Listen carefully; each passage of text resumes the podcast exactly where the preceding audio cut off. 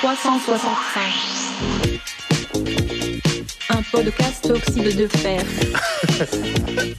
365 jours, 365 épisodes. C'est pas du tout trop, c'est ça qui est bien. Présenté par Thomas, Oui, c'est moi. Yvan, Ouais, chelou l'ambiance. Étienne J'ai regardé des films pas ouf. et Florian. Banger, banger, banger, banger. Bonjour à toutes et bonjour à tous et bienvenue dans cet épisode de 365 dédié au 19 octobre. Salut, salut, salut. Il y a une ambiance délétère Salut. parce que Thomas, Thomas il boude. Voilà, Ouais, et moi je suis stressé car dans trois jours je me marie. il se marie. Et ouais. Dans Ça va, Thomas. Ouais, ça va Ouais, très bien. va. Je sens qu'il boude. Oh, pourquoi il boude bébou Est-ce que Étienne a dit que j'avais rien fait alors que j'ai préparé une super chronique C'est pas vrai, c'est pas ce que j'ai dit. J'ai dit que t'as facilité ton travail. Il a dit, il a dit, oh c'est facile, ça c'est quand on, c'est quand on n'a rien préparé, il a dit. J'ai plus travaillé que d'habitude. Donc euh, c'est fou. Bah tiens. D'habitude, je travaille pas. Euh, bon, du coup, ça va super, Thomas. Et Yvan, comment ça va? Euh, méga stressé. Oui, mais bon, ça va. Après, Oui, après je suis content d'être avec vous Eh, ce soir. passe l'anneau au bon doigt, hein. Faut se souvenir du Eh, doigt, mon gars. attention, hein. Eh, attention, hein. on prendra des petites vidéos euh, pour vous, les calendos, euh, Non. de ce moment-là. Bon, moi, je le ferai. C'est un moment privé des hors, dents, Hors de euh, question, oui, hors de en question par contre. euh, Ah non. Il est d'accord, donc. Il a dit oui. Messieurs, il a dit oui. Messieurs, Oui. on va commencer tout de suite en 1783 et on va s'envoler. On va déjà prendre notre envol. Eh, mais là, on prend de l- on prend de l'air ou quoi là on prend... J'ai l'impression de voir, de voir Eh. tout de haut. On lâche Eh, du Tu lest. vois tout de haut Parce que c'est le premier volume humain en montgolfière. Thomas, Exactement, mais je vais vous parler comme si j'étais Étienne Montgolfière euh, de son point de vue, puisque du coup il y avait deux frères Montgolfière qui ont inventé la montgolfière. Et du coup, je vais vous raconter leur histoire euh, comme si j'étais Étienne lui-même. Donc pas Étienne c'est moi. le présentateur, mais Étienne euh, Montgolfière, le frère Montgolfière. Donc bonjour, je m'appelle Étienne Montgolfière, je suis le 15e d'une famille de 16 enfants. Mes parents possèdent une des plus grandes papeteries d'Europe et elle appartient à ma famille depuis le 15e siècle. Avec mon frère Joseph, on aime bien faire des expériences. Mais c'est moi le plus doué, lui dites pas que je vous ai dit ça bien sûr. Quand on était un peu plus jeune, on a suivi de près les travaux de monsieur Cavendish qui a découvert l'hydrogène en 1766, un genre d'air inflammable qui serait 10 à 12 fois plus léger que l'air. À ce moment-là, nous n'avons eu qu'une seule obsession, se servir de cet air léger pour nous faire voler. Au début, on a essayé de produire de l'hydrogène et de l'enfermer dans un sac en papier pour le faire voler, mais ça a jamais marché, on ne sait pas pourquoi.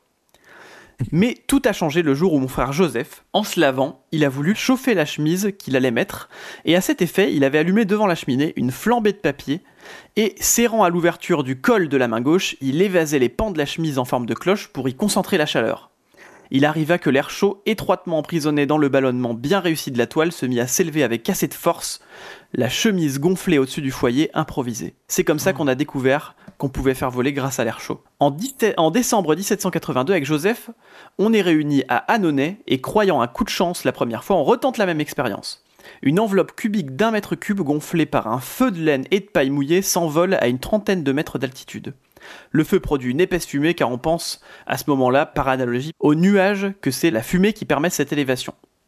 On multiplie par la suite les expériences en mélangeant plusieurs combustibles, en utilisant la combustion innée de matières organiques, comme par exemple la paille, le foin, la laine mouillée, on utilise même du fumier de mouton pour tester, des vieilles chaussures et même de la viande pourrie. Le 14 décembre 1782, on gonfle avec de l'air chaud une sphère de 3 mètres cubes qui parvient à s'envoler elle aussi. On décide donc de faire un ballon plus gros, d'une douzaine de mètres de diamètre. On utilise de la toile en coton, des toiles d'emballage, qu'on double avec des feuilles de papier minces. Le papier, ça renforce la toile, ça l'imperméabilise et ça l'isole thermiquement surtout pour pas que tout prenne feu. Euh, on découpe ça en fuseaux et ensuite on coud tout ça entre eux sur des réseaux de ficelles fixés aux toiles. Le poids du ballon, il était de 225 kg pour 800 mètres cubes. Donc le ballon, il est prêt en avril 83 et quelques essais captifs sont réalisés. Donc le- les essais captifs, c'est-à-dire qu'on qu'on attache le ballon et on le fait s'envoler pour voir, euh, pour voir si ça marche. Le 25, on lâche le ballon et il monte à une hauteur estimée de 400 mètres. Le 4 juin 1783, c'est avec ce ballon qu'on fait une démonstration aux états particuliers du Vivarais. Il se serait élevé ce jour-là, selon nous, à 1000 mètres et il s'est posé 10 minutes après l'envol à 2 km de nous. Euh, les députés, ils ont fait un rapport pour l'Académie des sciences de Paris. Et à ce moment-là, on songe à se faire connaître à Versailles pour obtenir du financement. Parce que euh, tous nos essais ont été réalisés jusqu'alors avec nos propres deniers. On a mis notre argent dans ces expériences et on aimerait bien que euh, maintenant ça soit financé. On va passer aux expériences qu'on a fait à Paris, donc le chapitre 2 de notre grande histoire sur, sur les trois chapitres qui la composent. L'information de l'expérience du 4 juin qu'on a fait juste avant est vite arrivée à Paris. Dites-vous que l'Académie des sciences forme une commission carrément pour réaliser une démonstration à Paris en participant aux frais cette fois. C'est moi seul qui me rend à l'invitation, mon frère étant retenu près de Lyon pour les affaires de notre papeterie. Après avoir hésité à réemployer le ballon qu'on avait créé à Annonay, on a décidé pour l'occasion de construire un nouveau ballon d'une plus grande taille. 1000 mètres cubes environ et 450 kilos. Le textile de base de l'enveloppe est encore de la toile de coton encollée sur ses deux faces avec du papier pour la protéger. Et il est formé de 24 fuseaux, ce qui lui donne une allure assez euh, biconique, allongée de 24 mètres de haut. Euh, je m'installe à la papeterie de mon ami et ancien client Jean-Baptiste Réveillon, euh, qui s'appelle la Manufacture Royale des Papiers Peints, dans l'actuelle rue de Montreuil à Paris, pour ceux qui connaissent. Il nous a fallu deux mois pour assembler le ballon cousu à la main.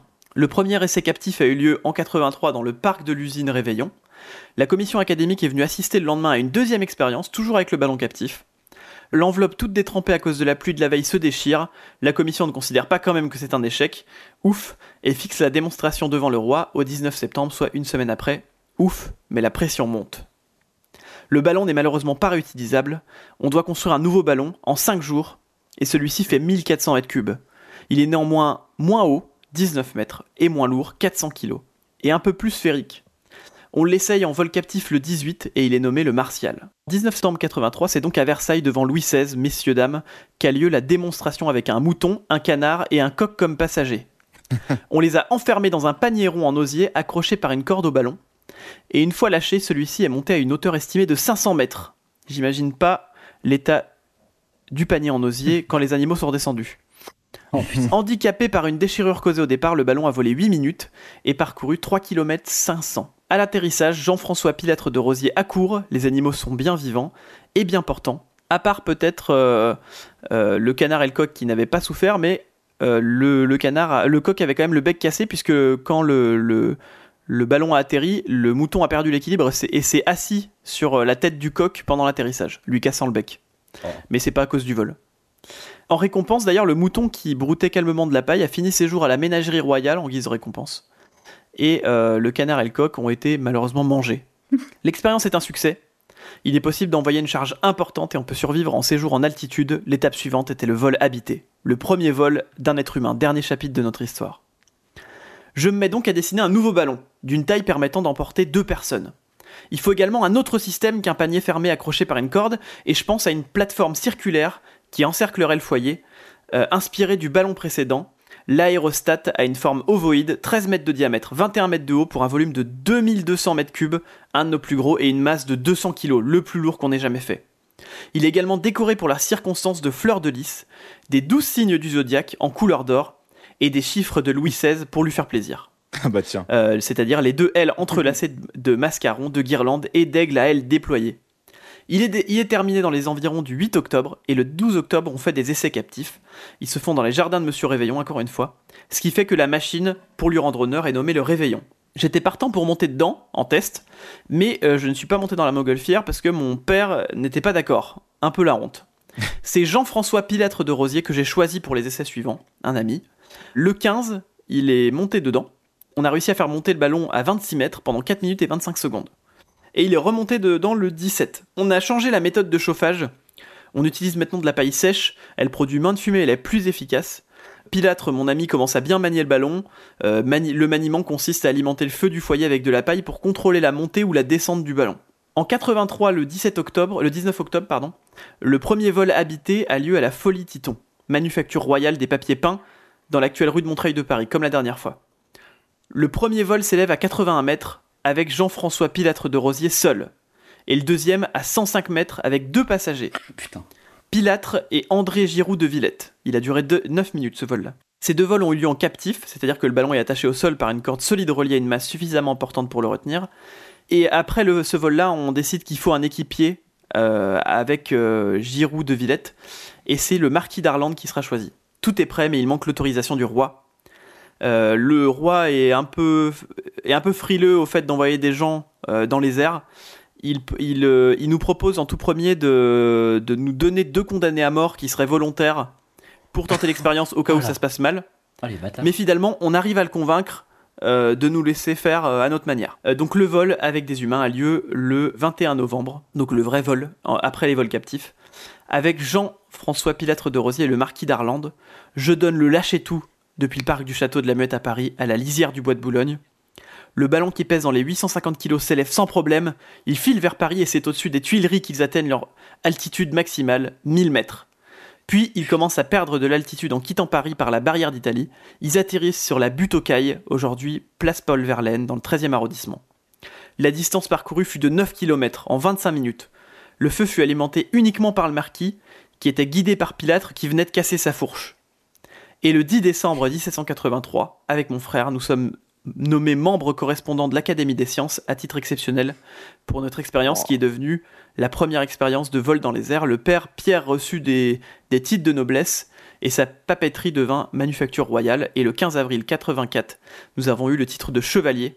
Depuis ce jour, notre devise est Sic itur ad astra. Nous irons ainsi jusqu'aux astres. Oh. Eh bah bravo, bah Badass. effectivement, t'avais euh, t'avais bossé. J'ai rien de... Je retire tout ce que Oh, il j'ai a pas dit off. bossé Ouais, regarde. Moi, j'ai toujours été avec Thomas dans cette histoire. Voilà pour cette petite chronique sur le premier vol humain en montgolfière. Stylé. Stylé. Formidable. Bah écoute, merci beaucoup Thomas. Euh, Merci à vous. Votre montgolfière préféré, les gars? Euh, perso, Phileas Fogg. Oh Oui, Oui. bien sûr. Phileas Fogg dans le dessin animé où c'est un lion. Très lourd. Il est malin. très belle montgolfière.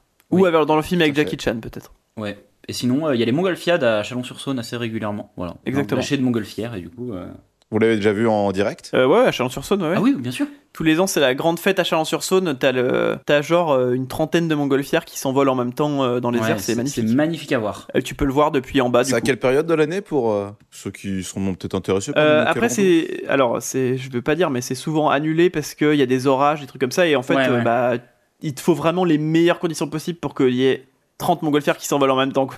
Ça se fait en Ouais, juin généralement. Ouais, sur plusieurs jours en juin et des fois euh, il y a Fin aucun juin. départ parce que ça marche pas du tout.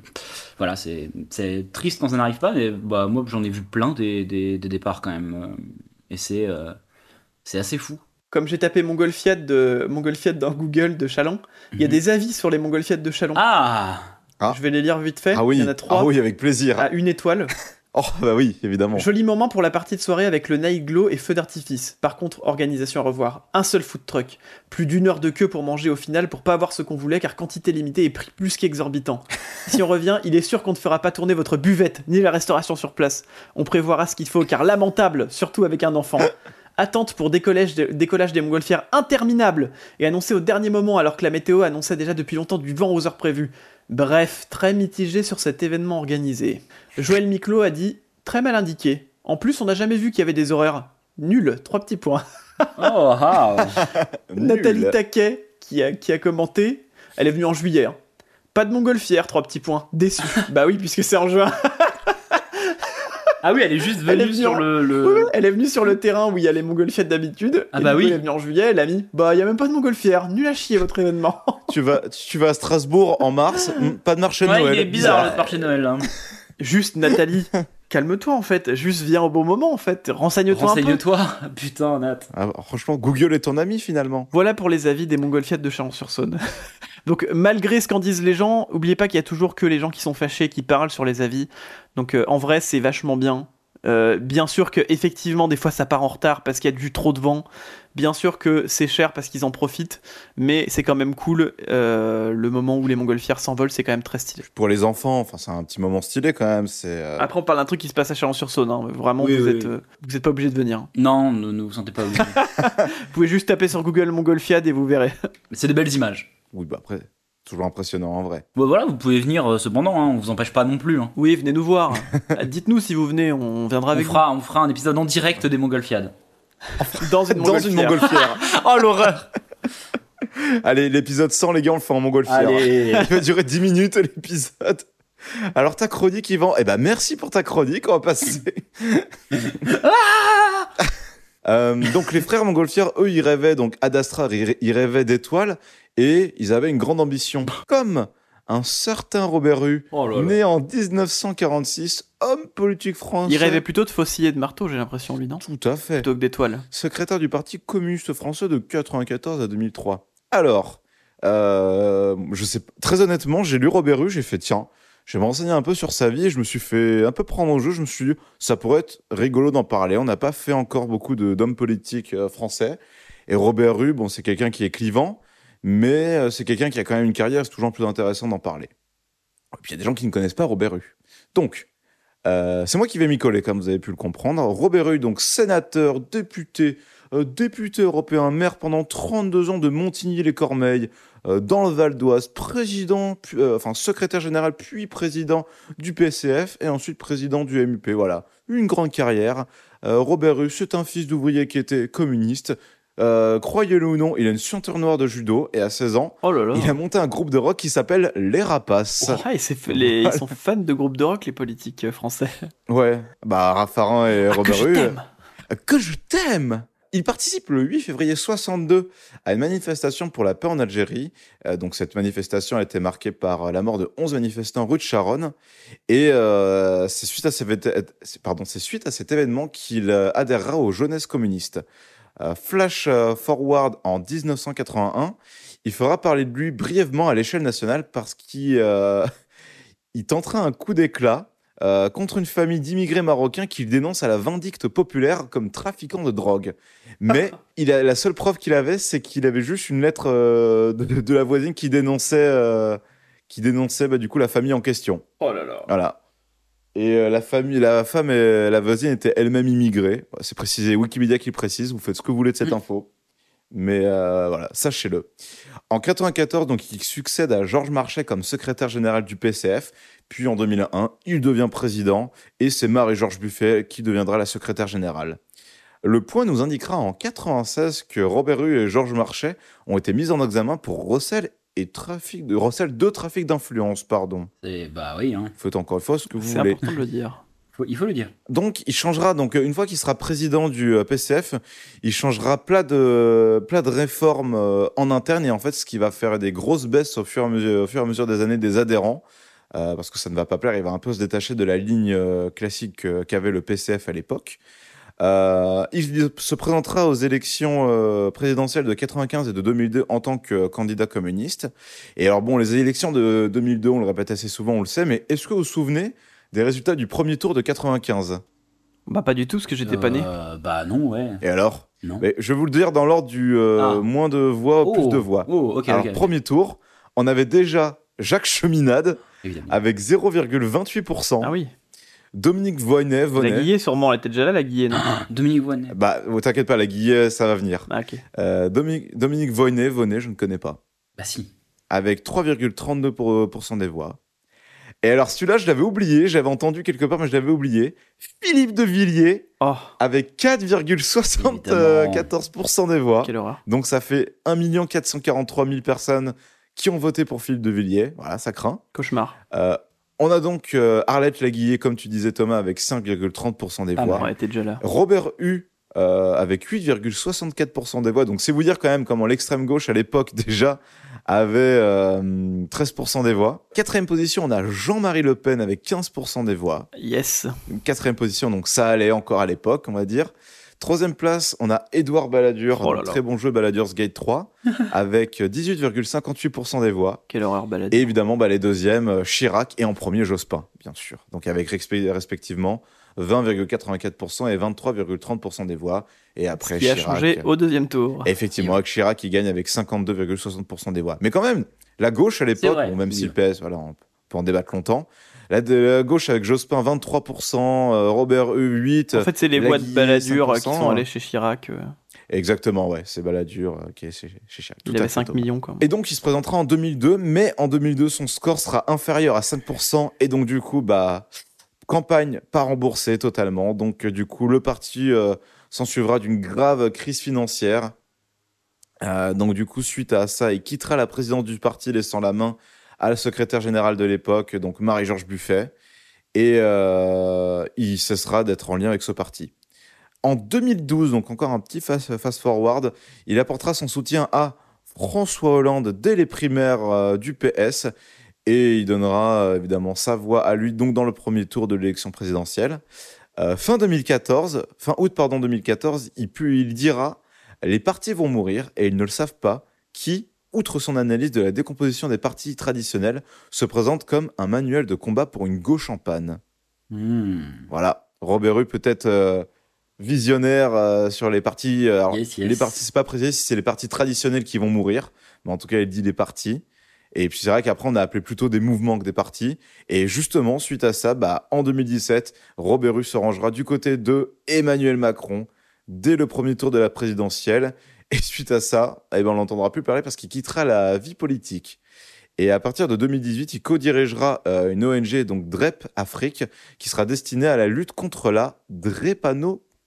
drépanocytose. Et qu'est-ce que c'est, vous allez me dire? Eh ben, La drépanocytose, c'est une maladie génétique Oh. qui est présente à la naissance. Et en cas de drépanocytose, les globules rouges durcissent et deviennent collants et ressemblent à un outil agricole en forme de C appelé, à votre avis, quel outil agricole? Une, euh, une faux. Ouais, Ah, ouais, une fossile, ouais. forcément. Donc plutôt cocasse pour Ouais. quelqu'un euh, qui était communié dans sa, dans sa jeunesse.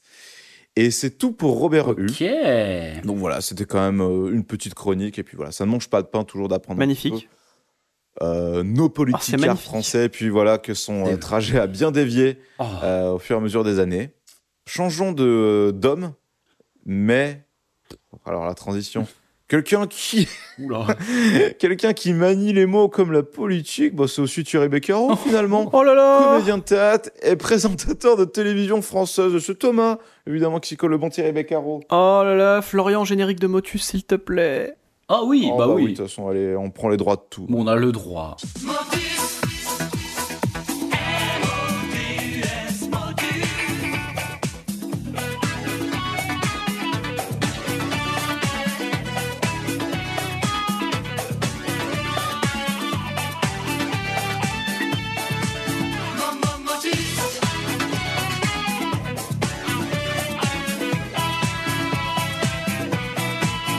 Thierry Beccaro, Thierry Beccaro, là là, comédien de théâtre, présentateur de télévision française.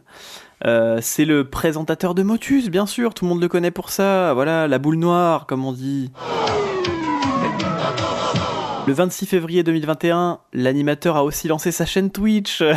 Je sais pas si vous saviez. Mais oui, si, si, si. Mais Thierry Beccaro a été sur Twitch au moins euh, euh, début 2021. Ouais, pas, pas longtemps, mais. Ouais, je pense que c'est par affection sur euh, le fait qu'avant il faisait des matinales dans sa tendre jeunesse dans les années 90. Hmm. Il a la pudeur de ne pas avoir été aussi forceur que Samuel Etienne et déjà. euh, Exactement. On peut lui saluer, on peut lui tirer le chapeau pour Bravo. Il a animé Motus du coup euh, pendant beaucoup d'années.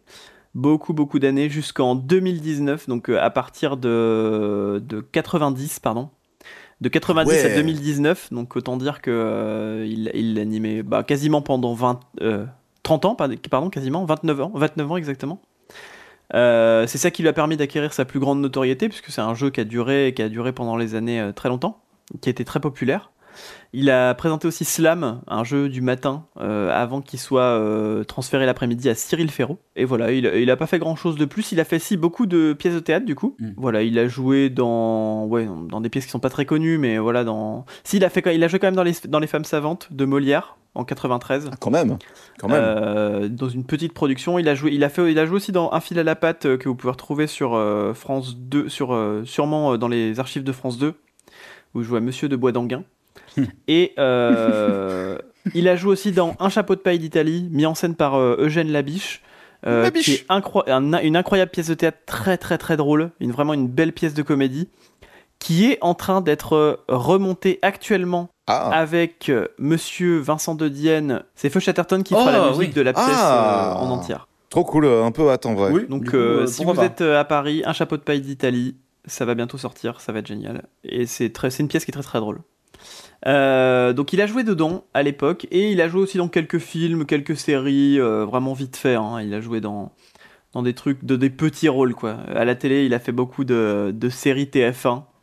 Cordier jugé flic, euh, il a fait un gars une fille, euh, il a fait euh, pff, RIS police scientifique, tous ces trucs là quoi. Et en tant que présentateur, il a présenté plusieurs émissions. Il a présenté le Téléthon notamment. Euh, il a présenté Motus, du coup, ça on le sait déjà. L'Eurovision aussi pendant une année. Euh, Télématin euh, pendant un petit moment en remplaçant. Et la nuit du Ramadan, que je ne connaissais pas. En 2013-2014, Ah bon il y a eu la nuit du Ramadan. C'était une émission qui était pendant la nuit du Ramadan pendant deux ans. Euh, je savais pas que ça avait existé, donc j'étais hyper surpris. Et donc voilà. Et il a, il a sorti un livre aussi euh, en 2018 qui s'appelle Je suis né à 17 ans. C'est une autobiographie où il raconte son enfance en tant que- qu'enfant battu. Ah oui, bon. Euh, et ben écoutez, voilà pour Thierry Beccaro. Et vous, vous avez Eh ben. des, des petits jeux télé que vous avez appréciés dans votre jeunesse? Moi, Eh mot ben. de passe. Ah J'adorais mot de passe. Oui, mot de passe avec Patrick Sabatier. Mot de passe avec Patrick Sabatier. Motus, j'ai regardé quelques fois, mais quand je regardais Motus, ça voulait dire que j'étais malade, que j'allais pas à l'école, Ouais, et ouais, que bah oui, bah, c'était les dessins animés étaient euh, finis. Bien sûr. Donc vraiment, euh, Bah oui, c'était oui. vraiment les pires moments, quoi. Ça y est, c'est l'heure des Moi, grands-parents. des ouais. petits, euh, j'ai eu une longue période, pas une longue période, mais une petite période de chômage, dépression euh, il y a quelques années, et j'avoue que il y avait beaucoup d'après-midi où j'enchaînais euh, tous les jeux de l'après-midi. L'ambiance était, euh, était sympa. L'ambiance devait être Ah. sympa, effectivement. Bonjour Florian. Et euh, voilà que Florian re- nous rejoint sur Discord. Salut Bonjour, Florian. pas. Comment ça va? Mais, euh, mais Florian est avec nous Mais sur ah oui, vous- actuellement. Si, si, j'ai lancé Ah l'enregistrement. d'accord. Oh bah. Je ne fais que passer, je vous souhaite, je vous souhaite Ah, un bon jour, une bien. bonne émission, et je, je suis ravi de vous bah. voir. J'espère bah, que tout On se était passe en train bien. de parler de. Thierry Beccaro. C'est quoi ton avis sur Thierry Oh Beccaro? Euh, alors, Motus, émission de légende. je vous invite à regarder les coulisses. Euh, Il y a des vidéos qui traînent Oui. sur YouTube avec la meuf, l'ingé son. Elle a un sampler incroyable connecté à Ableton avec les, tous les effets de Motus. C'est génial. Et il y a Sylvain aussi qui a fait une vidéo là-dessus, euh, parce qu'il a participé voilà. à Motus. Vous pouvez aller regarder. Et bah, Ça, eh ben, je c'est crois qu'il lui parle. Et on a parlé du fait que c'est lui qui présentait euh, Slam avant Cyril Ferraud, que tu adores. C'est vrai? Ah, Euh, vrai. et c'était le matin, Ouais. c'était le matin et ça a été transféré à l'après-midi et ça a été donné à Cyril Ferraud. Donc là, les, les, Incroyable. les ringards qui écoutent l'émission se, se délectent. de Se ces informations. régale. On a passé 10 minutes sur Thierry Beccaro, c'est splendide. Génial. Bon, bah merci beaucoup, les amis. Gros bisous. Merci d'être Bisous. Gros bisous. Ciao, ciao, ciao. Ciao. Et dites pas de la merde sur moi après. hein. Non, t'inquiète, mec, jamais. Au chiant qu'il soit passé sérieux. Je le déteste. Ça nous a coupé toute On, on le l'énergie. dit avant comme ça. On euh, passe un bon moment, là, il a aspiré notre énergie, super. C'est dur de se remettre après. je parlais tranquillement de ma dépression, mec. hein. Chiche. C'est le président, donc. Euh... Euh, Euh, Et ben c'est parti. Merci pour, merci pour tout, Thierry Beccaro, en tout cas. Ouais, merci pour tout. Ah bah écoutez, merci. Thierry Beccaro. Quelqu'un qui a quatre casquettes, on peut se dire, c'est pas beaucoup quatre casquettes dans une vie, mais chaque casquette, qu'est-ce qu'elle les porte bien, qu'est-ce qu'elle est forte, c'est Agnès Jaoui, actrice, scénariste, comédienne et surtout réalisatrice. Je dis surtout parce que, à mes humbles yeux, à mon humble opinion, c'est là où elle se démarque le mieux, où elle est le plus dans son élément, où elle est la plus forte. que C'est une très bonne actrice aussi, bien sûr. Mais voilà, en tout cas, on l'aime beaucoup dans Oxyde de fer et dans Oui, 365. Et c'est Thomas qui est venu nous parler d'Agnès Jaoui. Bah, bah, j'ai pas grand chose à dire parce que je, je la connais pas tellement, mais, mais en tout cas, elle a fait un, elle a fait un duo iconique euh, à la réalisation avec Jean-Pierre Bacry. Eh oui. Euh, elle a écrit deux pièces aussi avec lui, hyper important. Cuisine et dépendance, qui, qui a été aussi euh, adapté, et qui a reçu le Molière de l'auteur, et Un air de famille. Elle a aussi collaboré avec euh, Podalides et Viard là-dessus. Elle a été nommée à. Son premier film, c'était Le goût des autres, qui a été fait avec Jean-Pierre Bacry. Ouais. Et elle est nommée à l'Oscar du meilleur film international. Et euh, comme une image, son autre, euh, un de ses autres films a reçu le prix du scénario au Festival de Cannes, donc elle a eu des, des belles récompenses. 4 César du meilleur scénario original ou adaptation. Et euh, elle a eu César du meilleur film pour Le goût des autres. Et on connaît la On chanson connaît la connais chanson. la chanson. Bah voilà, euh, votre Jaoui préféré? Oh, bah, le goût des autres, ouais. Cuisine et dépendance, c'est très très bien. En fait, Je l'ai pas vu. mon problème, voilà, moi je l'ai vu, Cuisine Dépendance. Mais je l'ai pas vu dans de très bonnes conditions, j'étais, à moitié en train de faire autre chose à côté, et le film m'a pas embarqué. Donc, peut-être que c'était moi qui étais pas dans le bon mood pour le voir. Mais euh, je- ça n'a pas trop marché pour moi. Alors, que, alors que c'est un huis clos quand même. Jaoui, je trouve qu'il y a quand même une- un mood où euh, faut pas regarder les films ados de Jaoui, tu vois ce que je veux dire? Enfin, c'est quand même des thématiques Ouais. assez adultes, mais pas quand je dis adulte, je dis Ouais, pas euh, Mais même moi encore maintenant, je dis pas violent ou non, non, non, même moi encore maintenant, il y a des trucs où j'arrive pas à, à me, me mettre à la place des personnages parce qu'ils vivent des trucs quand même euh, de daron un peu quoi. oui, Faut avoir vécu. faut avoir du vécu. Ouais, après c'est quand même bien raconté, mais c'est vrai qu'en termes d'investissement émotionnel, tu peux te sentir un peu distant, quoi. Ouais, ouais, cuisine et dépendance, justement, je pense qu'il y a un peu de ça. Et puis aussi, c'est une autre époque, cuisine et dépendance. Ça se sent un peu plus, je trouve. Très bien. Voilà. Et ben voilà, en tout Et cas, ben voilà. euh, on embrasse euh, Agnès Jaoui. Bon anniversaire à Bon elle, un, anniversaire à un elle. joyeux et bel anniversaire. Et on passe avec quelqu'un qui lui aussi a quatre casquettes. Il les fait peut-être pas tous aussi bien les casquettes. Peut-être que la casquette de producteur lui va mieux. Oui. Je ne sais pas. Mais en tout cas, on parle de John Favreau, donc acteur, réalisateur, producteur et scénariste américain. Et ben voilà, euh, John Favreau, en fait, même si ce nom vous ne dit rien, vous l'avez déjà forcément vu, ou vous avez vu des œuvres où il a prêté sa voix, où il a interprété, bah, il y a parce de que fortes déjà il était oui. dans les euh, dans les Iron Man, déjà tout simplement, Oui. et puis il est réalisateur de euh, le, des remakes en live action, euh, enfin slash image de synthèse du Roi Lion et Ah, du puis livre de la il est jungle. physiquement dans Endgame, qui est le film qui a le plus été vu de tous les temps aussi. Donc, euh, Voilà, c'est ça. Donc, euh, il, est, il était producteur de Friends aussi, comme quoi, et je crois qu'il a, il a sûrement dû faire une il fait apparition. de la MMA à un moment. Et ben voilà. Il est, il est apparu aussi dans Les Sopranos. Ah. Sache-le. Putain, j'ai aucun souvenir de ça. Et il a, il a une petite carrière aussi de euh, comédien de doublage, John Favreau. Ouais, bien sûr. Il a fait euh, plein de, euh, plein de voix. Il a fait évidemment dans les Star Wars, euh, dans le, Man- le Mandalorian, le livre de Boba Fett. Il a été aussi dans Hercule, la série d'animation, euh, les aventures de Buzz l'éclair, euh, dans les Clone Wars.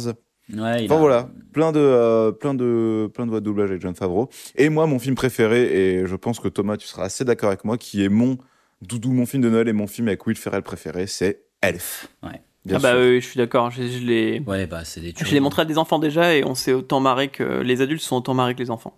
Bien sûr. Et tu vois, ça fait partie des films que j'ai vus enfant, donc forcément j'ai vu en VF. Et que je trouve, bah, de toute façon, en France, on a des, des excellents comédiens de doublage. On Oui. a un pays qui double le mieux euh, les films. Bien sûr. Et la VF de sûr. elle est On incroyable. parlera, je pense, la semaine prochaine de, du masque. Et euh, Oui. bah, pff, la, la VF du masque fait 90% des vannes pour moi.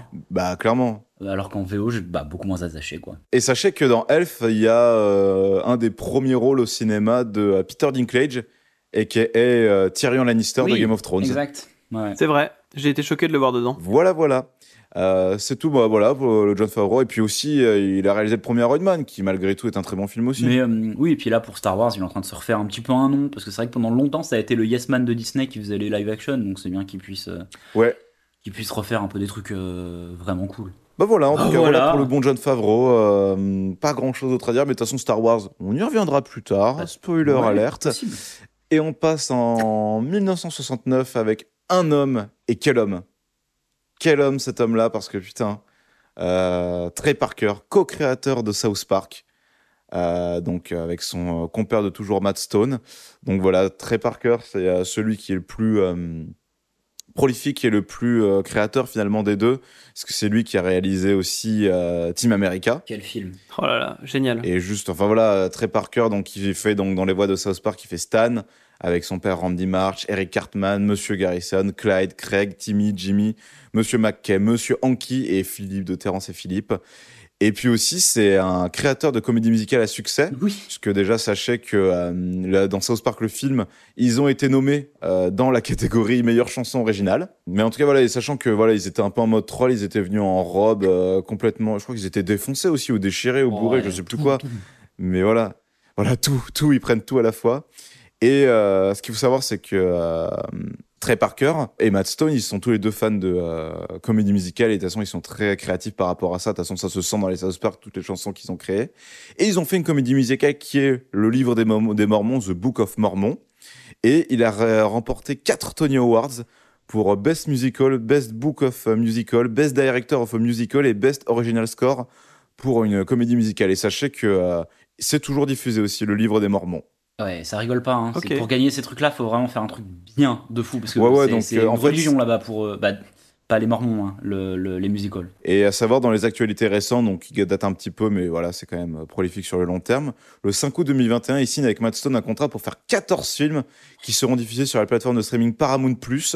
Euh, donc voilà, on a vu cette année des, une communication un petit peu agressive de Paramount. Donc voilà, sachez qu'il y a Treston et Matt Parker qui sont dans le contrat. Et ça inclut évidemment des nouvelles saisons pour South Park. Ah, Bien sûr. Évidemment. On en a fini avec Trey Parker et Matt Stone. Voilà, euh, mater South Park, ça reste quand même très bien. Oui. Et on va passer en 1977, une date. Alors, quand on a lu le Wikipédia de cette date-là, on s'est dit, oh, le sujet, mais le double sujet pour Yvan, c'était Je formidable. n'ai pas choisi. Il n'a le pas choisi, on lui a imposé. Ouais, C'est le la baguette sujet, qui choisit le sorcier. le sujet Le imposé. sujet imposé. Allez, sujet imposé. Oh, Laurent Ruquier va, va introduire le sujet imposé. bah, tu sais quoi, je vais rien dire. 1977, qu'est-ce qui se passe? Un double événement, Yvan, Oh, si je ne le double événement. Au cinéma sort un film. En 77, si vous, si vous avez un peu suivi l'émission, vous savez que Un petit film. on est un peu fan de certains trucs de science-fiction, et là, c'est un petit film de science-fiction qui est Le Concorde. Euh, non, oui, Star Wars sort au cinéma, et la même année, au même moment, euh, le premier avion Le même jour. Concorde, ouais, le même jour, le premier avion Concorde relie euh, Paris à New York dans un vol commercial officiel Euh, j'ai essayé de faire une chronique où je parlais des deux en même temps. Je l'ai abandonné. je, vais, je vais diviser ça en deux. Et donc, Star Wars sort en France. On va pas je vais pas parler moi de Star Wars en général. Je vais juste parler de Star Wars en France. Plus particulièrement des chroniques des fêtes de Star Wars. Euh, tout le monde a adoré le film, sauf les, cr- les critiques hein, qui ont rien compris. Qu'on trouvait que c'était de la merde. En France, ça s'est fait défoncer, sauf par un homme. Est-ce que vous Ouais, savez ouais, en France, est-ce que vous savez violent. qui a, a eu le pif de dire ah mais là le film ça va être une dingue en fait euh, vous vous rendez pas compte à quel point ça va révolutionner le cinéma? Je sais pas. Ah ouais, c'est c'est un politicien C'est euh, un, c'est un qui journaliste Bec BD. en 77 Non c'est Michel Drucker. Oh là là. Ah, Michel Drucker, Drucker. qui, qui est aux États-Unis il y a des images de dans les étoiles. il y a une image de la première de Star Wars. Tu vois des, des gens habillés en, R, en R2D2 en C3PO donc euh, qui sont là On va adorer ta Michel Mais- Drucker. Et il y a Michel Drucker juste derrière. C'est-à-dire que pendant la première, il y a des, une animation qui est organisée avec R2D2 et C3PO euh, qui passent, qui rentrent dans le, le cinéma euh, et tout. Et juste derrière eux, il y a notre Michel Drucker national. Oh le goat. Donc déjà, voilà, Michel Drucker, euh, lié à Star Wars à vie. Euh, et euh, bah, Star Wars en France, euh, c'est avant tout une traduction. c'est moi, je vais vous parler des petites pépites qu'on a eues dans la traduction euh, de Star Wars. Euh, et en fait, vous allez essayer de voir trouver le nom. Alors, je sais qu'Étienne en connaît beaucoup, mais comment ouais, ils je ont- l'avais déjà fait. euh, Ah oui, ce jeu-là en particulier? je crois- Et il en a fait dit Pas ce quelques-uns jeu, ouais, dans pas un. ce jeu-là, mais j'en avais dit quelques-uns ouais, dans un 360. Ouais, Forcément. il en avait dit un ou deux. Euh, et du coup, bah, euh, ton préféré, c'est lequel, Étienne? Ta traduction approximative? Bah, chic tabac. Ouais, Chic Taba, donc Chewbacca qui devient Chic Taba. Han Solo qui devient bah, Yann Solo, il est breton. Yann Solo. Yannick de son, de son prénom complet, vous le saurez, Yannick Solo. Et leur vaisseau qui devient euh, le, Le Millennium Millennium Condor. Condor. Donc ça c'est incroyable. On a Dark Vador qui devient, enfin Va- Vader qui devient Dark. Donc, on garde le même mot, Vador. Ça, c'est resté, hein, pour le coup. Oui, et c'est resté en, en VF. Et on a aussi euh, R2D2 et notre bon C3PO. Euh, est-ce que vous savez ce que devient C3PO Oui. Vas-y. C'est Z6PO. Ouais, est-ce que tu sais pourquoi? Non, mais parce que comme mes parents ont connu les vieux Star Wars, en fait, ils le disaient. Oui, ils ah, l'appelaient bah, il y a le Z6PO. film, euh, Les prochains Star Wars avec Z6PO. Et en fait, ça vient Je du sais pas pourquoi, par contre. Ah bah ça vient du fait que R2D2, la labiale elle est ok avec euh, R2D2. Par contre, ils appellent jamais C3PO complètement C3PO dans euh, Oui, ils le disent film 3PO. d'origine. Ouais, ouais, mais sauf qu'en français, 3PO. euh, 3PO, ça fait pas du tout le même truc que 3PO comme ils le prononcent. Alors que Ouais, au niveau 6PO, de la synchro labiale. ouais, et la, la synchro labiale de 6PO était beaucoup plus convaincante. Alors par contre, pourquoi pas C6PO Aucune idée. Ils ont, ils ont changé le C par un Z, euh, allez, Z6PO. Et euh, Jabba le Hutt qui devient Jabba évidemment le forestier, Ah oui, c'est vrai. en référence aux pizzas.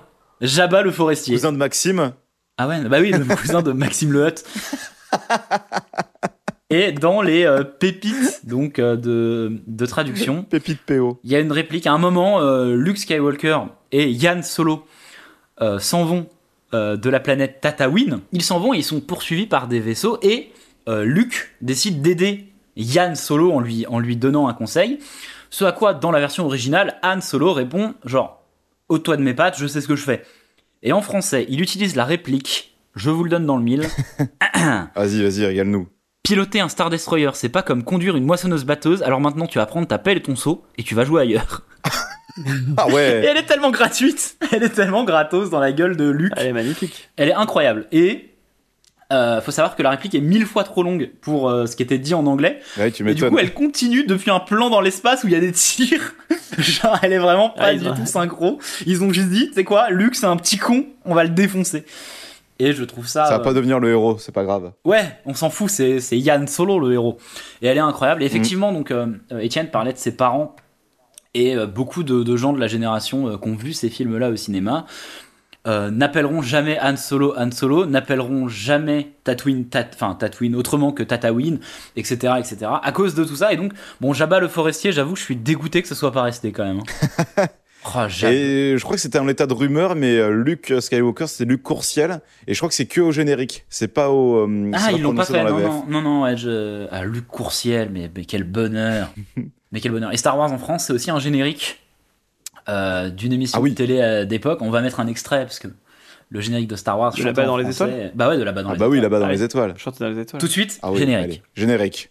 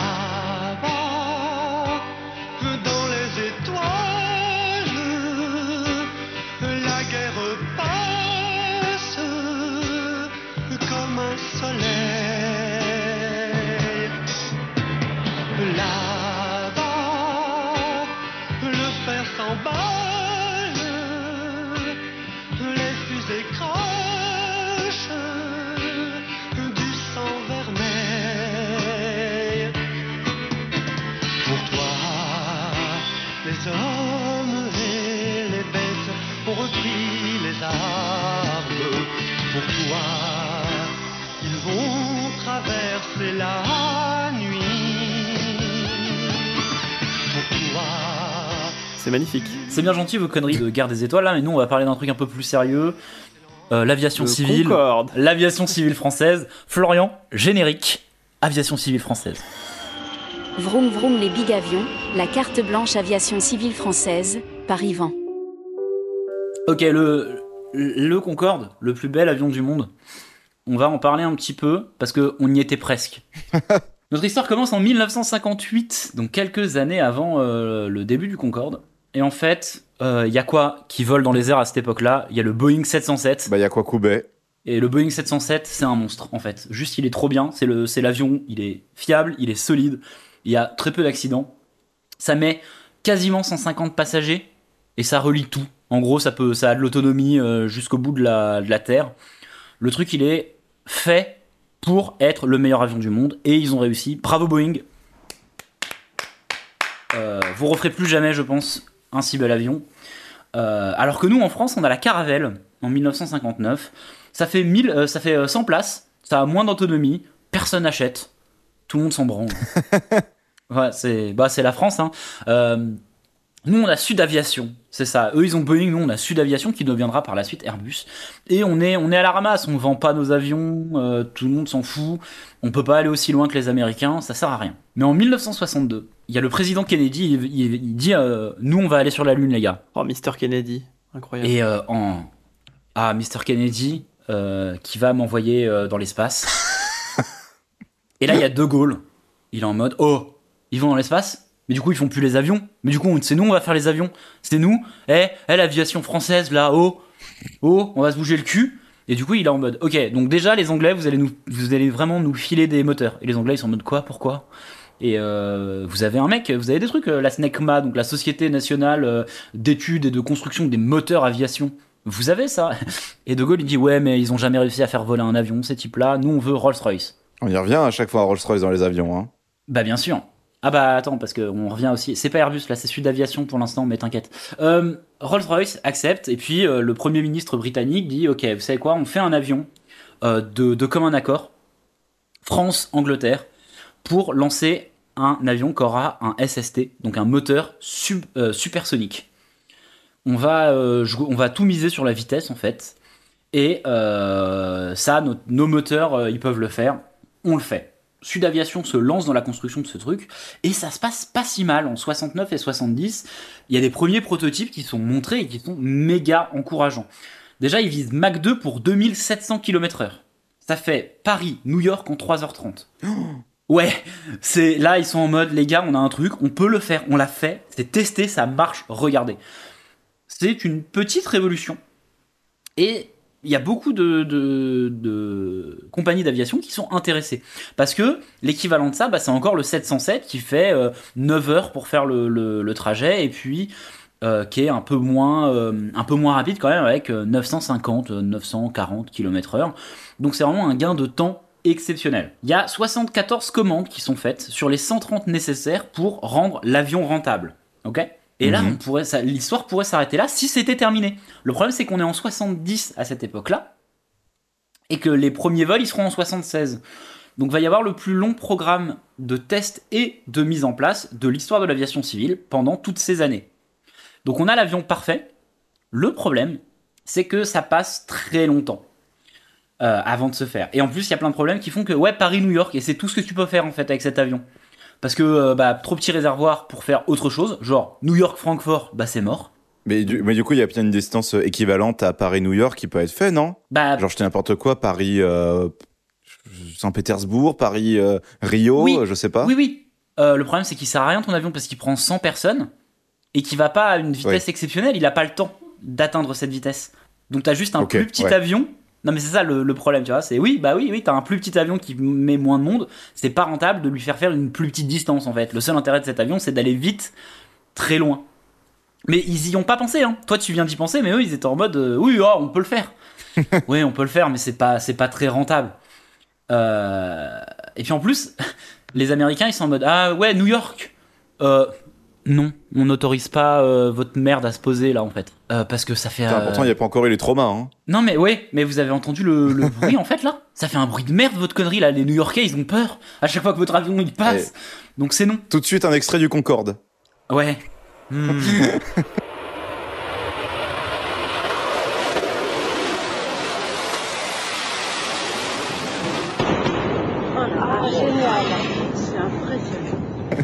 Et en plus, euh, donc déjà tous les tous les aéroports euh, d'où il part, donc euh, que ce soit en France ou aux États-Unis, il y a des gens qui se plaignent du bruit en fait d'arrivée de cette merde. Ça, arrive trop fort, ça fait trop de bruit, c'est insupportable. Et il y a beaucoup de pays qui en 1969 ont passé une loi qui dit vous avez pas le droit de un avion civil n'a pas le droit de passer le mur du son. Il n'y a pas de boom du mur du son sur les zones, enfin sur le territoire de ces pays-là, notamment la France. Hmm. Donc il est bien le coucou, mais en fait il fait, forcément un boom euh, supersonique pour passer le mur du son. Et ça, il peut le faire qu'au-dessus de la mer. Après, pour arriver aux États-Unis, ils sont en mode non, non, c'est chiant, votre merde, vous le faites pas. Et puis même au niveau des horaires, en fait, le fait que ce soit aussi rapide, ça fait chier tout le monde, finalement. Parce que bah il y a un décalage horaire horrible où l'avion part avant d'être arrivé, il y a aucune co- correspondance en Europe. Il y a aux États-Unis, bah il y a pas de correspondance parce que t'es parti en plein milieu de la nuit. Oui, euh, t'arrives euh, au bout de 3h30, bah vas-y, attends maintenant. T'arriveras pas plus vite à Los Angeles en fait. Bref, l'avion il est très beau, hein, il est très bien, mais ça part assez mal Putain, qu'il est beau. ça part assez mal. Le, le- le- vraiment le fait que le mur du son arrive, et en plus il y a de la mauvaise foi de la part de ce qui est devenu Airbus, euh, en mode, bah oui mais ça les Américains ils disent ça parce qu'ils payent les, euh, les, euh, les gens qui habitent à côté des aéroports pour dire ça, mais en vrai ça va le bruit.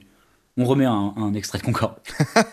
Euh, et puis il y a deux petits problèmes. En vrai, en 1973, il y a un crash, un crash pétrolier qui se met en place. Euh, Il y a mais la moitié des commandes, plus de la moitié des commandes qui sont annulées.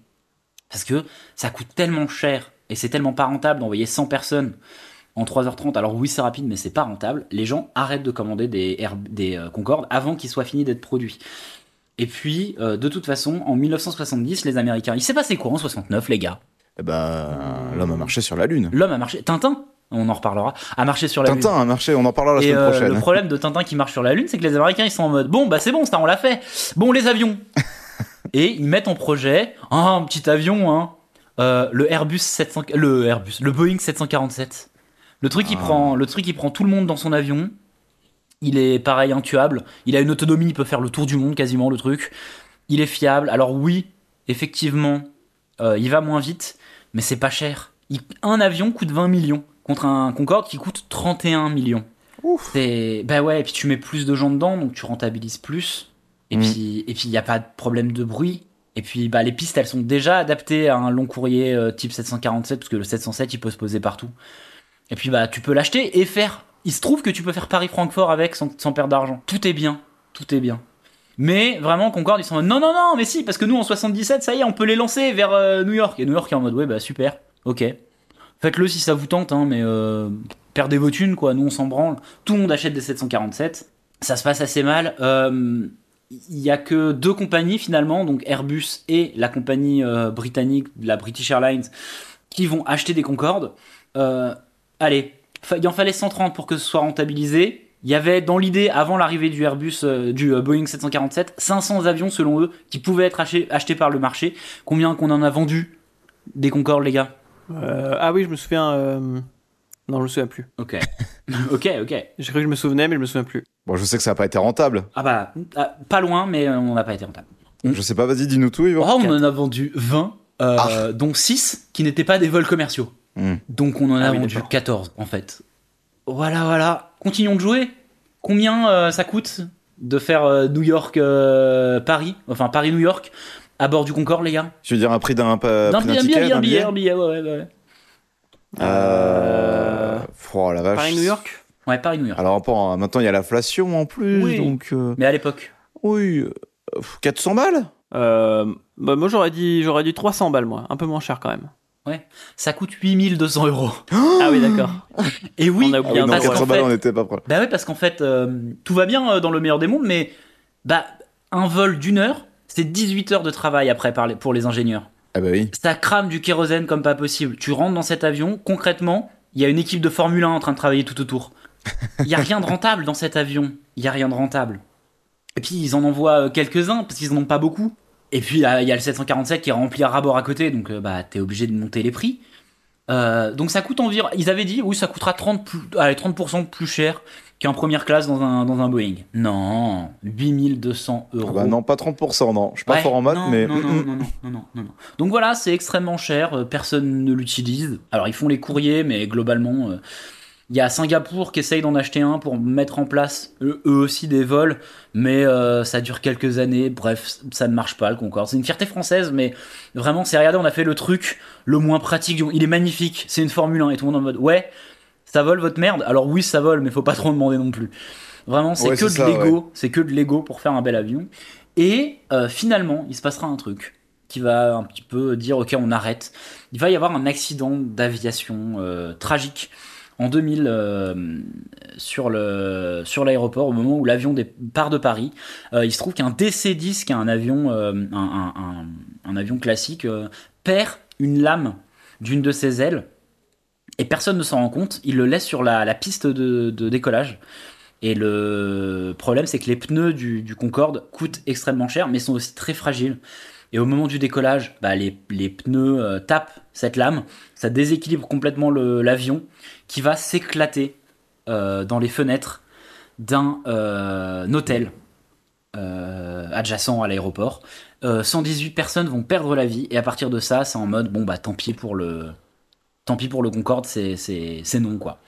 Donc voilà, euh, Airbus euh, qui va se dire. Heureusement, en fait, il y, a une- il y a une belle leçon de pas de l'accident, mais du- de, de la catastrophe Airbus. Airbus va se dire en vrai, il va falloir lever le pied sur euh, l'ego. On a voulu faire un avion trop perfectionné, un avion euh, qui coûtait trop cher. On va revenir aux bases et juste faire un, un- un avion euh, gros courrier. Et on va faire le plus gros du monde. Personne peut nous battre. et voilà, c'est tout pour le Concorde. Merci Yvon. Merci beaucoup, dis donc. Ah, ces, ces petites chroniques d'avion, elles nous régalent à chaque fois. Elle nous, euh, elle nous fait voyager, elle nous fait penser à Et autre ouais, chose. On va passer aux jeux vidéo. Et le premier jeu vidéo dont tu vas nous parler est sorti en. Eh ben, 1999. Vas-y, dis-nous tout, Thomas. CTR Crash Team Racing. Oh, qu'est-ce que c'est bien. Le meilleur Mario Kart-like. Le meilleur Mario Kart tout court. J'ai joué dans ma jeunesse. C'est une copie de Mario Kart. Comme Mario Oui. Kart n'était que sur Nintendo, bah, Sony Oui. voulait aussi avoir son Mario Kart. Ouais. Et donc c'est euh, Crash Bandicoot qu'ils ont choisi pour être l'égérie de ce jeu de karting. Et donc euh, voilà, c'est un jeu de karting, tout ce qui est de plus basique. Les, les maps sont, les, les, les, les, les circuits de course sont très très très bien. C'est ce qui fait la spécificité de Crash Team Racing, c'est qu'elles sont vraiment faites comme des, des maps de jeux de plateforme. Elles sont vraiment bien foutues. Il y a des beaux raccourcis Mm, à très prendre, il y a des beaux trucs. C'est plus dur que Mario Kart, ouais. Ouais. Oui. Le jeu est plus pas facile, il... c'est plutôt, c'est vraiment une copie. Il y a vraiment pas grand chose qui change.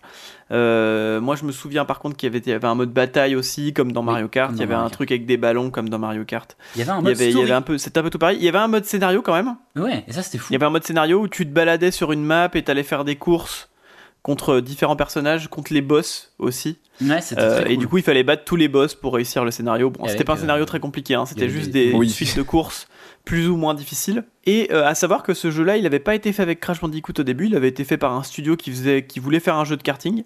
Et ils l'ont apporté, à, ils l'ont apporté euh, aux, aux producteurs de l'époque qui ont dit bah, nous, euh, Crash, ça nous irait bien de le mettre là-dessus. Et du coup, ils avaient, ils avaient collé Crash sur ce jeu. euh, Ah. Sur ce jeu de karting. En vrai, c'est bien fait parce que tu te, c'est impossible de s'en rendre compte. C'est vraiment, il y a vraiment beaucoup d'idées, euh, de- d'objets et tout. Ouais, bah il a été remanié après. Ouais, hein. non, mais la, la- le- la Oui. manière de remanier marche vraiment bien avec. euh, Alors, ils ont vraiment réussi à faire ça. Oui, bah après, en plus, euh, Crash Bandicoot, c'est vraiment un univers hyper cartoon qui a pas Ouais, trop hyper, de, euh, de limites, etc. Donc de toute manière, euh, c'est ça qui est cool, c'est que tu peux, tu peux faire un peu ce que tu veux avec. Exact. Euh, pour le scénario, je peux vous le raconter parce qu'il est très rapide. Ah bah Euh, les habitants de la. Terre reçoivent la visite de Nitros Oxide, un extraterrestre qui prétend être le pilote le plus rapide de l'univers. Il défie le meilleur coureur de la planète à un jeu qui s'appelle La survie du plus rapide. Selon ses dires, s'il bat le champion terrien à la course, il transformera la Terre en un immense parking et réduira ses habitants en esclavage.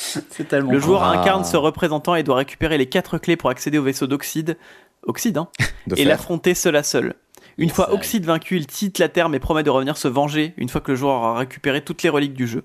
Et il y a un- Le moment venu, il revient effectivement et le défie à nouveau. S'il est à nouveau battu, il tient sa promesse et quitte définitivement la Terre. Ah. Incroyable. Je vous ai spoilé le scénario de Crash Team Racing. Oh, Dommage. on ne t'en veut pas. Mais en tout cas, C'est moi, c'est des même. super souvenirs de, de Ah bah jeux oui, vidéo avec mon frère euh, et ma sœur. Mais tous les jeux de karting qu'il y a eu quand même, enfin vraiment, c'était un truc qui était plutôt facile à faire. À savoir que c'était déjà essoufflé à l'époque. Hein.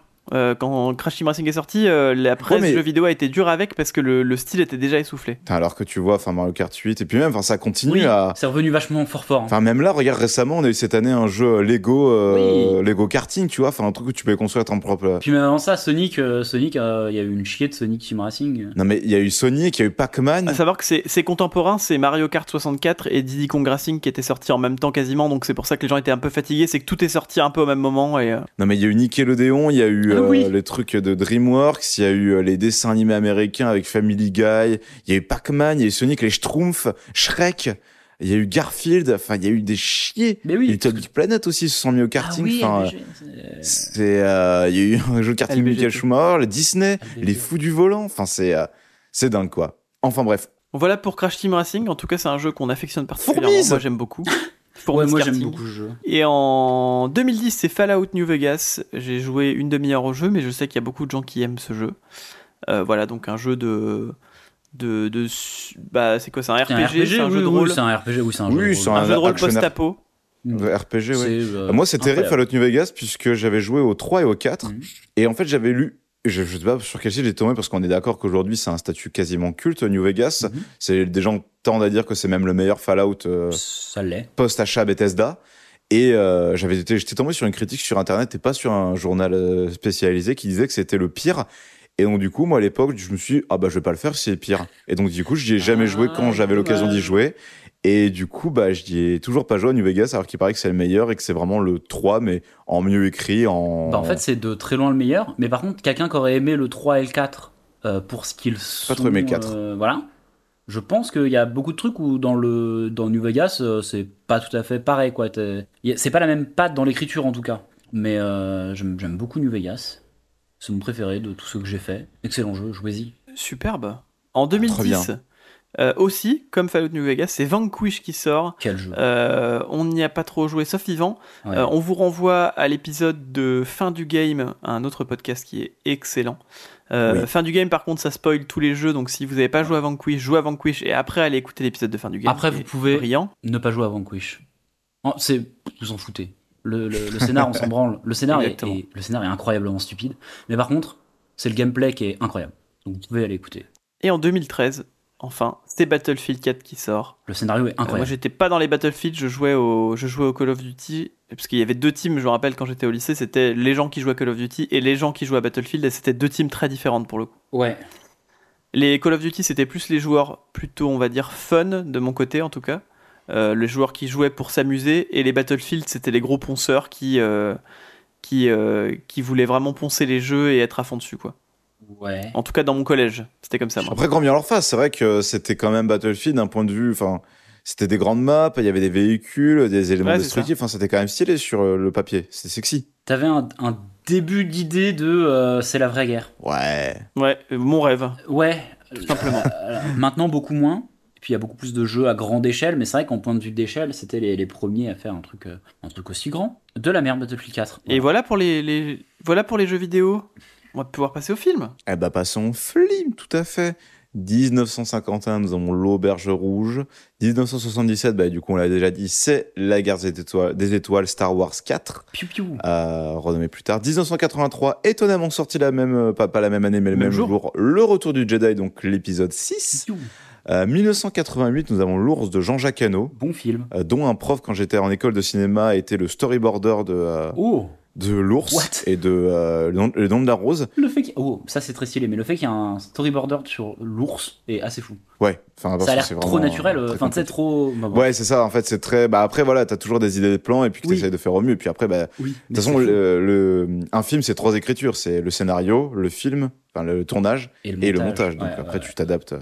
Et ton prof, il avait officié le, le, le nom de la rose? Ouais. Je l'aime. Et il s'était pris la tête avec Jean-Jacques Hano, il l'avait insulté et Jean-Jacques Hano l'a boycotté du milieu du cinéma. Ah, Voilà 94, nous avons Danger immédiat. Euh, 2005, nous avons Les Noces funèbres, Oliver Twist et L'Enfant, un film des frères Dardenne. hmm, hmm. Un petit mot sur euh, ces trois films? Bah, Oliver Non. Twist, euh, excellent film. Euh, après, voilà. Excellent film. Vous savez, voilà, on dira rien sur le réel. Mhm. Mhm. Tout à fait. Les noces funèbres, euh, moi c'était. On dira rien sur le. Le premier Burton que je- On dira rien sur le réal. C'était le premier film que j'ai vu de Burton que j'ai vu au cinéma et j'en sens que j'avais beaucoup oui. aimé. Et j'avais le jeu, sur- le film sur PSP. Ah oui, ouais, bien sûr. Ouais, bon film, c'est rigolo. Très bien. 2011, on a Police et Real Steel, donc Mm. vraiment la même ambiance. On va rien dire sur le réal. Police, génial. On va rien dire sur la On réal. va rien dire sur la réelle, mais Police, c'est génial. Police, c'est c'est- Ouais, très folie, bien, oui. Police. Trop bien foutu. Horrible film à regarder, mais Euh, faut avoir, faut, soyez en forme si vous le, vous le regardez. Être euh, bien Et je trouve que le... Audrey Lamy a peu de jeux dedans. Je trouve qu'elle a qu'une séquence, Ouais, mais je trouve séquence qu'elle le fait extrêmement Oui, bien. elle le fait un peu trop bien. euh, c'est vraiment. euh, ouais, c'est vrai. L'incompréhension qu'elle a avec son gamin sans spoiler, oui, oui, oui. c'est- ça m'a vraiment marqué. C'est vraiment la scène que je retiens le plus du film. Au-delà du ouais, moi, c'est la fin. euh, sucer pour un téléphone. Enfin voilà. Ouais, du chaud, j'ai chaud, je veux ouvrir la fenêtre. Ouais. Dis rien de plus. J'ai une pote Allez. qui me le dit Ouais. assez régulièrement et à chaque fois je me demande quoi? Euh, Real Steel, juste. Arrête, fais pas ça. C'est euh, ouais, c'est euh, Hugh Jackman qui apprend à un robot à faire de la boxe. Avec Hugh Jackman. Oui. C'est si drôle. C'est Rocky mais où le le- l'entraîneur c'est Hugh Jackman et le euh, Rocky c'est un robot. Vous avez envie C'est de voir vrai, ce c'est vraiment ça en plus. hein. C'est magnifique. C'est vraiment ça. Or quel film Euh, 2016, on a Ma vie de courgette, film d'animation français Oui. euh, d'animation. Qui a très bien On a. Brice 3, euh, parce que le pourquoi pas le 2 parce qu'il l'a cassé. Et vous savez Ah, pourquoi c'était pas le- tagline du Vous film. savez hein. pourquoi pas le 2 Bah oui, je le sais. Ah ouais, Etienne, tu savais? Bah, je viens de le Ah dire. non, tu sais pourquoi officiel Tu sais Non, pourquoi ils non, fait non, le vraiment 2, il y a une vraie raison légale pour laquelle ils n'ont pas pu faire le 2. Parce qu'Alexandra Lamy, elle a signé pour le film et sa potentielle suite. Et sauf que comme ils se sont séparés, bah, Jean Dujardin pouvait plus faire de Brise 2. Oui. donc du Donc, coup, ils ont pour ne 3. pas avoir à faire un Brise 2, ils ont fait un 3 C'est direct. pas la suite, c'est la suite du 2. Et en disant que c'était une pirouette euh, rigolote. Alors qu'en fait, c'est juste qu'ils voulaient pas bosser avec Alexandra Lamy. Ok, je comprends. Je Voilà. comprends tout à fait. Allez voir la. Euh, Une des bandes annonces, c'est une heure et demie de Jean Dujardin qui regarde son propre film en faisant des vannes. C'est un peu marrant. oui, C'est la- pas une la- la- annonce, hein, c'était euh, un faux leak. Ils Oui, avaient fait, en fait, leak. ils avaient fait croire que le film était téléchargeable en ligne alors qu'il était même pas sorti au ciné, que quelqu'un avait réussi Oui, à le hacker ça. et le mettre en ligne. Et quand tu le téléchargeais, c'était Jean Dujardin qui regardait son film Ah, mais il est disponible sur YouTube aussi. hein. déguisé en Brice. La promo était assez maligne pour le Mais coup. c'est c'est pas euh, C'est Florent Florent Bernard Bernard. qui l'a fait cette Tout promo à fait. Ouais, c'est c'est Florent Bernard qui l'a fait cette promo. Ouais. On est d'accord. On l'embrasse. Ah. On a toujours en 2016 Mal de Pierre, un film de Nicole Garcia avec Marion Cotillard. Et en 2022, EO. Et oh, ok, gros indépendant succès, que- gros, su- gros succès, film indépendant, gros succès. Vraiment. euh, Alors, gros succès critique, pas forcément commercial. Bah, bah non, pas forcément commercial. Il était pas, par exemple, il a pas été euh, diffusé dans mon cinéma local, malheureusement. Mais j'en ai entendu beaucoup de bien. J'aurais adoré pouvoir le voir quand il est sorti. Malheureusement, je n'ai pas pu le voir. Oui, ça va, tu peux voir des montgolfières. Hélas. Apparemment, il faut être accroché. Pareil, c'est un Ah peu, ouais. euh, c'est quand même triste. hein. Bonne ambiance, ok. Ouais. Bah, tu suis, en fait, tu suis un âne. Vraiment, t'es euh, Ah. comme s'il y avait une caméra sur un âne et tu suis sa vie. Ok. Oui, donc euh, ça doit être vite euh, déchirant. Exactement. Et on a fini avec les films, tout simplement. Et Ah oui, je vais pouvoir passer aux fêtes du jour. Ah. Alors, qui c'est qu'on va fêter aujourd'hui? Bonne fête au René Ah. Et son féminin, René. René. avec un E. Bien sûr. Et aussi bonne fête à leurs équivalents italiens. Renato, Renata. Ah. Aux anglophones, Rin. Aux germaniques, Reinhard. Et son dérivé, Renard, voire Reginald, Rainer, petite Regina, là. euh, Régnier Le prince. euh, et Rania, bien sûr. bien sûr. Et aussi, on souhaite une bonne fête au Joël et ses féminins. Joëlla, Joël, Joéline, Joëlla, Joéline, Joélie et leur variante Yoël. Je souhaite aussi bonne fête au Yaël et son féminin Yaël avec un E. Euh, D'ailleurs, Yaël au, féminin s'écrit aussi sans E, à savoir. Et euh, bonne fête au Laure et ses nombreux dérivés aussi, qui sont hein, aussi fêtés le 10 août. Sachez que si vous appelez l'or, je vous hais. Bah moi j'aime bien les Laures, je connais deux Laures, elles sont très sympathiques. Bah, moi, Voilà. non. Dont une qui a écouté au moins un de nos épisodes et qui a dit que c'était super. Pardon, Eh Laure. ben, on l'embrasse. C'est mon prénom On préféré. l'embrasse finalement. C'est mon café préféré perso. Dicton du Et le- jour. Oui. Le dicton. Euh, les dictons vont tous dans le même sens, donc je pense qu'il va falloir Ah. remettre vos écharpes, les amis. Oh. Pour la Aïe, Saint-René, aïe, aïe. des vêtements chauds, tu remets. Ah. Donc déjà, Oh, ré- ça sent pas bon. Tentative de rime riche. Ça sent pas bon, les amis, remettez. Et attention, le deuxième, c'est à la Saint-René, couvre ton nez. La c'est mignon. rime, rime très riche, là, rime pleine audace Euh, pour moi. Bon, rime pauvre. Parce que, Oui, que- c'est vrai. Mais en même temps, c'est un mot qui a qu'une syllabe. Oui. Et ben voilà pour les. Voilà, remettez bien vos petites écharpes, les amis, les écharpes remettre, hein. oxyde de fer. les écharpes oxyde de fer, n'hésitez pas à sortir avec les bonnets, les écharpes oxyde de fer. Et voilà, c'est la fin de Merci. 365. Merci, Merci, Yvan, merci putain. Thomas. La semaine prochaine, on a un invité ouais. exceptionnel, en l'occurrence en la présence de Baptiste. Euh, le compagnon de Jeanne Chartier et aussi co-animateur de tout à fait Baptiste et euh, Co-animateur du catering. du coup, tu m'as perdu, voilà, co-animateur du catering, voilà, tout à fait. Voilà, donc la semaine prochaine, ça va être un banger. Banger. On vous embrasse en attendant, donc couvrez-vous votre petit nez pour pas qu'il soit tout rouge, hein, voilà. Mais oui On vous fait des gros bisous, on vous dit à la semaine prochaine. Prenez À la soin de vous prochaine. et ciao, ciao, ciao, des Ciao, bisous ciao, tout le monde. Ouais.